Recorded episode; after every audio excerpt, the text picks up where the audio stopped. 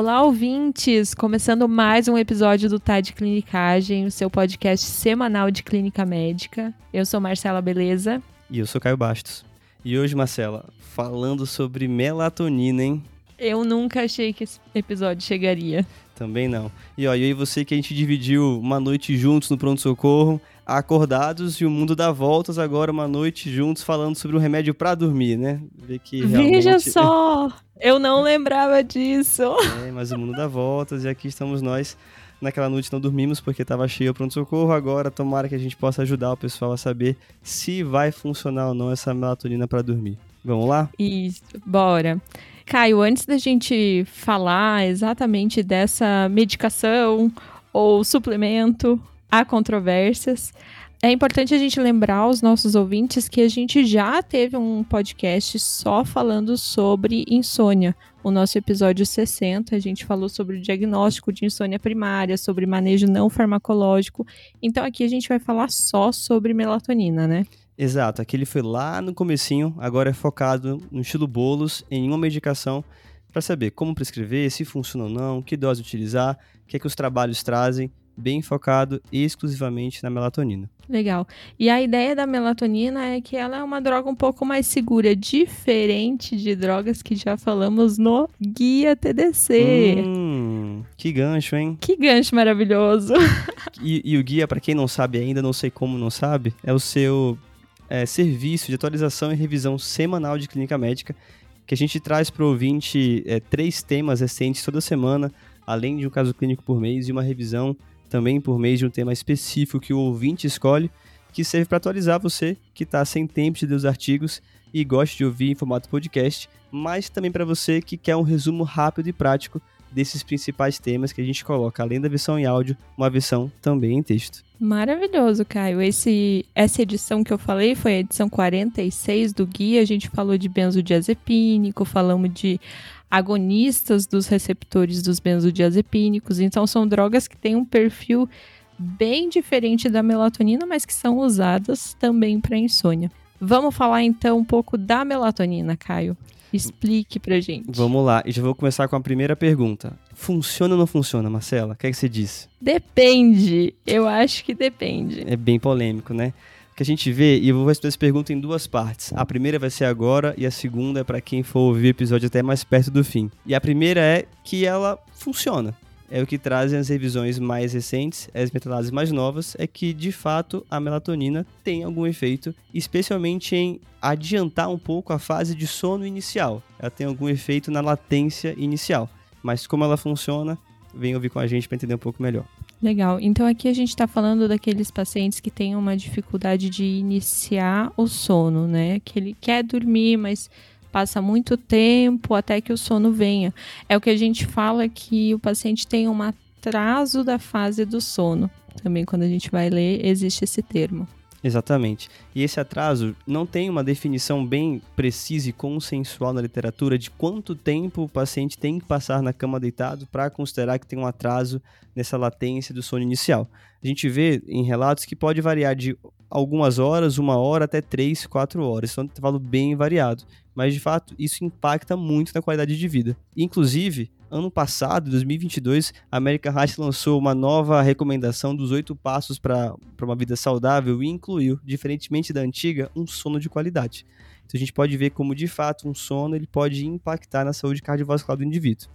E a melatonina veio com essa proposta de talvez melhorar o sono, especialmente dos pacientes que têm uma latência inicial. Mas assim, a gente pode pensar que a melatonina pode ter vários mecanismos de ação, e algo também bastante polêmico, né, Marcelo? Isso, e aí a gente precisa lembrar o que é a melatonina e o que ela faz, qual que é o papel desse hormônio, né, na indução do sono e na fisiologia do sono. A gente pode dizer que a melatonina é um agonista dos receptores de melatonina e inclui, inclusive, alguns no núcleo supraquiasmático, lá do sistema nervoso central, a gente tem dois tipos diferentes básicos de receptores de melatonina no corpo inteiro, mas nosso foco hoje é nesse núcleo central, que é o que vai regular o nosso ciclo circadiano. Então, a gente pode dizer que a melatonina pode exercer um efeito de ajudar nosso organismo a saber que hora é a hora de acordar e que hora a gente tem que dormir. E ela tanto exerce influência no ciclo circadiano, quanto sofre influência de elementos externos, como por exemplo a luz do dia, é, é, um, é um efeito que é meio consensual de que interfere na melatonina. Então ela tem esse papel central em ajudar a gente a entender que de noite é a hora fisiológica de dormirmos, que isso inclui reduzir a frequência cardíaca, reduzir a temperatura corporal e que durante o dia, com a supressão da melatonina, a gente teria que o efeito adrenérgico poderia exercer maior influência e o paciente teria um despertar mais favorável. Então esse é mais ou menos o racional fisiopatológico, farmacológico da melatonina no nosso organismo. Tá. É um hormônio que ele é endógeno, a pineal produz e secreta ele constantemente e essa dose externa seria para suprir uma falta inicial. Beleza. Então, basicamente, o que a gente está falando aqui é que para induzir esse efeito de é, reduzir pressão, diminuir tônus adrenérgico, os níveis de melatonina têm que subir para que o indivíduo consiga dormir. É isso. Mais ou menos isso, exatamente. E daí, falando de fármaco e como usar, como é que funciona a melatonina nesse, nesse cenário? Isso é uma questão também bem polêmica, Marcelo. O que a gente vê é que nos trabalhos que falam mais a fundo sobre a farmacologia da melatonina, existe uma ideia de que há uma variação individual muito importante desse ciclo natural da melatonina. E que no universo ideal, você deveria conhecer qual é esse ciclo do seu paciente. Como isso é muito difícil de fazer na prática em laboratório, acaba que a recomendação mais pragmática é que a gente deveria usar melatonina mais ou menos 45 minutos a uma hora antes do paciente querer ir para a cama. Tá. Veja que é um pouco diferente da hora que ele vai de fato dormir, porque a gente sabe que a, ah, nosso sono sofre influências sociais muito importantes. Então a gente está no plantão noturno, caindo casa, a gente pode querer dormir, mas não vai dormir até resolver as pendências. Então não vale tomar melatonina só na hora que você for dormir de fato. Isso não teria o mesmo benefício em regulação do ciclo circadiano. E esse tempo de 45 minutos a uma hora é o tempo médio de absorção gastrointestinal das apresentações mais comuns da melatonina, tá. que a gente vê mais disponíveis na literatura. Tá, então a ideia é que para eu dar o boost de melatonina, eu preciso fazer a ingestão 45 minutos a uma hora antes do que eu quero efetivamente dormir. Exatamente, do que a hora que seria habitual ou do que o paciente deseja para ajustar esse relógio biológico. E em relação à dose da medicação, também temos outra polêmica. Hum. A gente vê que tem nos estudos usaram doses muito diversas. E isso é até um problema daquela meta-análise, das meta-análises que eu falei no começo, que mostraram benefício. Tem estudos que usam doses muito pequenas, de 0,2, 0,3 miligramas de melatonina, e estudos que usam doses muito maiores, de 5 miligramas. Então, doses que são 20 vezes maiores do que usadas por outros estudos. É, isso é bem polêmico. Na prática, o que a gente vê é que talvez doses acima de 1 miligrama não tenham, não acresçam, não acrescentem tanto mais benefício e talvez sejam tão efetivas quanto. Mas na prática, as doses seriam entre 0,2 e 0,3 até no máximo uns 5 miligramas mesmo. Tá certo. E efetivamente, o que, que a gente vê de melhora usando melatonina? Em torno aí de 1 miligrama, uma hora antes do horário que eu quero ir dormir, o que, que eu posso falar para o meu paciente que isso vai melhorar no sono dele? É, essa também é uma pergunta bem difícil de responder. A gente sabe que a insônia ela tem vários componentes, é algo bem multifatorial. E a gente poderia até dividir nossos pacientes em portadores de insônia primária, vamos dizer assim, ou até insônia com comorbidades. Por exemplo, paciente que tem uma insônia porque tem uma insônia e pronto, é uma coisa, e um paciente que tem insônia porque ele tem uma uma síndrome da apneia hipopneia obstrutiva do sono, ou porque ele tem uma nictura que acorda várias vezes à noite para urinar, são quadros um pouco diferentes. Então, uhum. Então, assumindo que o paciente tem uma insônia, que o mecanismo que ela, que ela é, acaba trazendo prejuízo é um mecanismo que não depende de fatores externos, a melatonina, pelos estudos e meta-análises, poderia ter um benefício de reduzir essa latência de sono, ou seja, o tempo desde o paciente vai deitar até de fato dormir, em mais ou menos uns 9 minutos. Os trabalhos são bem diversos. Tem trabalhos que mostram 9, alguns 30 minutos, mas as meta-análises colocam um efeito médio de mais ou menos 9 minutos. Tá. E daí, assim, esses 9 minutos me quebraram, tá? É Porque difícil, né? É difícil de defender isso como uma melhora objetiva, né? Sim. O que a gente é, vai fazer agora é uma análise desse resultado. O, o dado isso. objetivo, o fato, é que as meta-análises mostram que ela reduziu em 9 minutos. E como é que a gente hum, analisa o isso? Que é uma melhora. É uma né? melhora. Comparado fato, com placebo. comparado com placebo, melhorou. Melhorou, exatamente. Mas o que isso significa clinicamente? E aqui é nosso papel como clínicos em trazer essa análise do que esses estudos mostraram. Lembra que eu falei no começo que essa definição do que era essa insônia inicial aumentada, essa latência do sono aumentado era muito polêmica, mas que na prática eh, ficava mais na casa de horas tentando dormir sem conseguir? Então, se o uhum. paciente uhum. ele demora uma hora e meia, duas horas sem conseguir dormir, e eu trago uma medicação que ela reduz em nove minutos, mesmo que eu aumente o tempo total de sono, e reduz essa latência, eu não sei de fato qual o impacto clínico real que essa medicação vai trazer para o meu paciente. É, e aí, uma análise que é difícil a gente poder mensurar, porque de fato, pensando que ele vai ganhar 9 minutos, eu nem sei se ele consegue nem fazer uma nova fase de ciclo de sono para a gente imaginar que vai ter os benefícios que a American Heart considerou para colocar o sono como mais um dos oito pilares da saúde cardiovascular. Exato. E aí é um pouco subjetivo. Alguns estudos que avaliaram qualidade de sono através de marcadores e de escalas específicas mostraram algum benefício, mas esse benefício uhum. foi um pouco mais incerto do que o benefício de redução da latência do sono. Então, talvez possa ter algum benefício potencial em qualidade do sono, mas isso já é um pouco extrapolação por estudos de qualidade duvidosa, e tem um benefício de redução de latência de 9 minutos.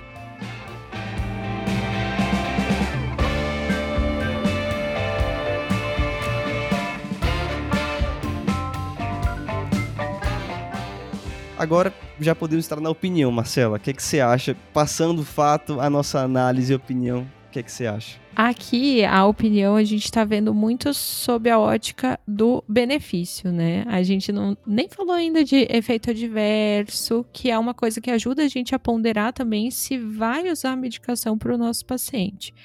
Falando de um benefício de 9 minutos a menos de latência de sono, eu acho bem difícil da gente recomendar para o paciente, né, como a, a, grande melhora na qualidade de sono e na vida do paciente.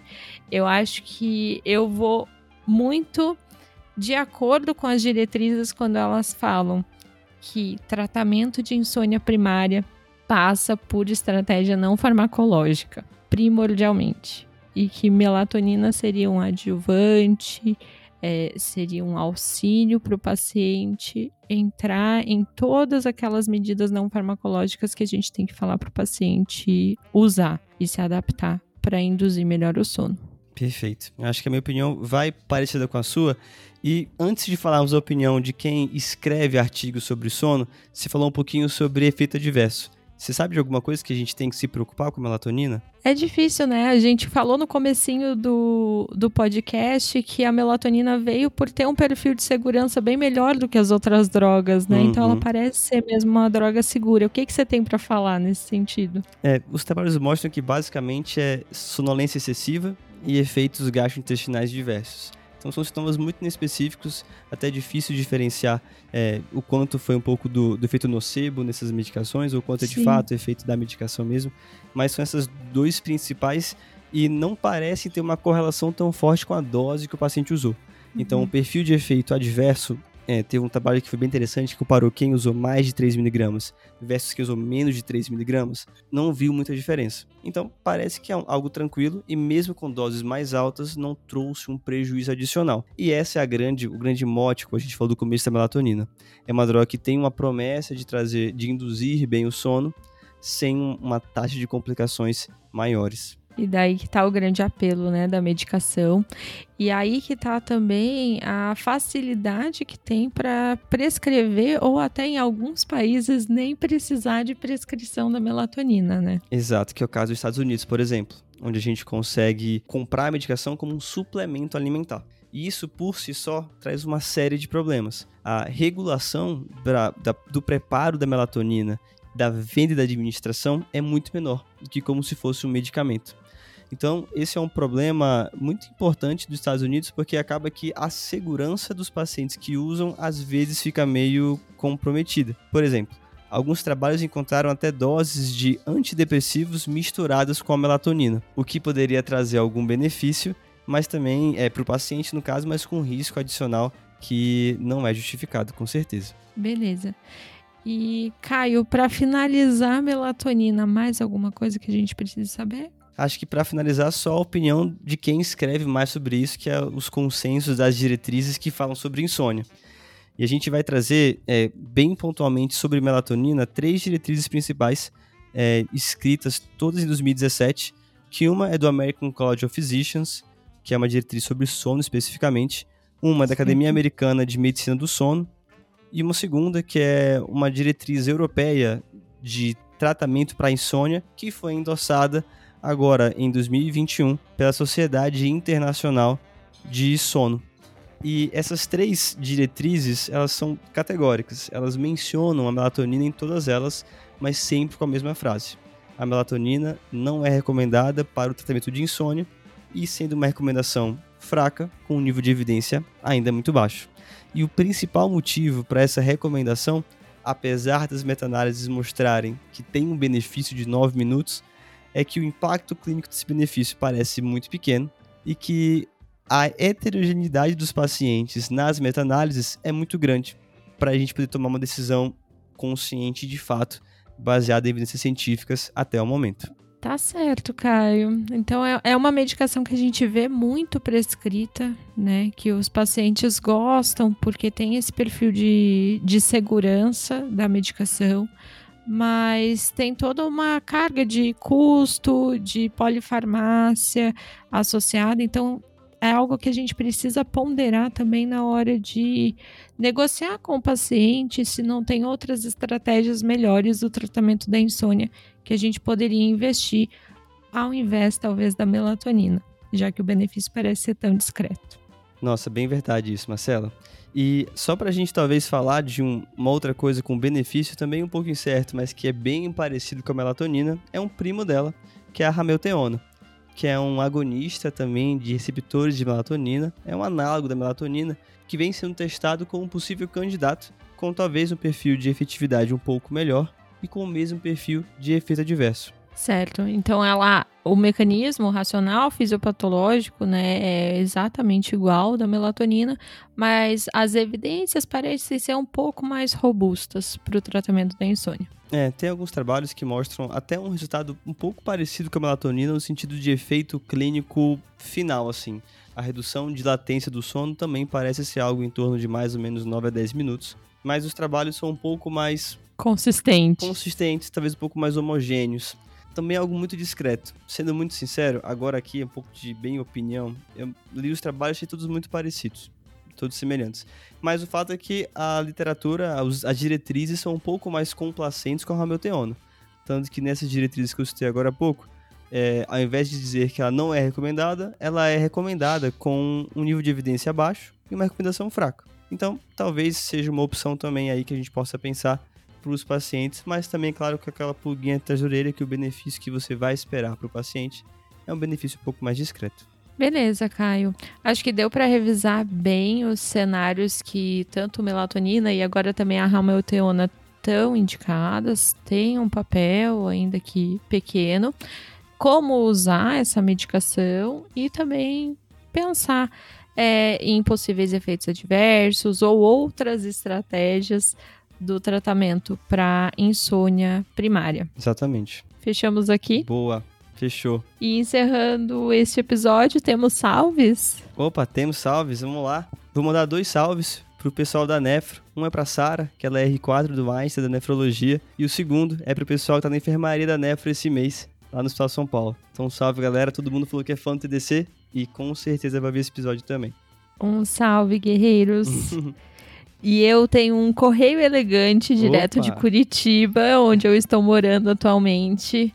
A Ana Júlia Lenk falou que o namorado dela, o Enzo de Mil, é nosso fã, ouve todos os episódios, então um salve para vocês dois. Boa salve, galera. É isso aí. Fechou então, Marcela? Fechou, Caio. Valeu. Bora valeu. dormir. Bora sim. valeu, valeu, falou. Valeu, falou. Esse podcast tem como objetivo educação médica. Não utilize como recomendação para isso, procure o seu médico.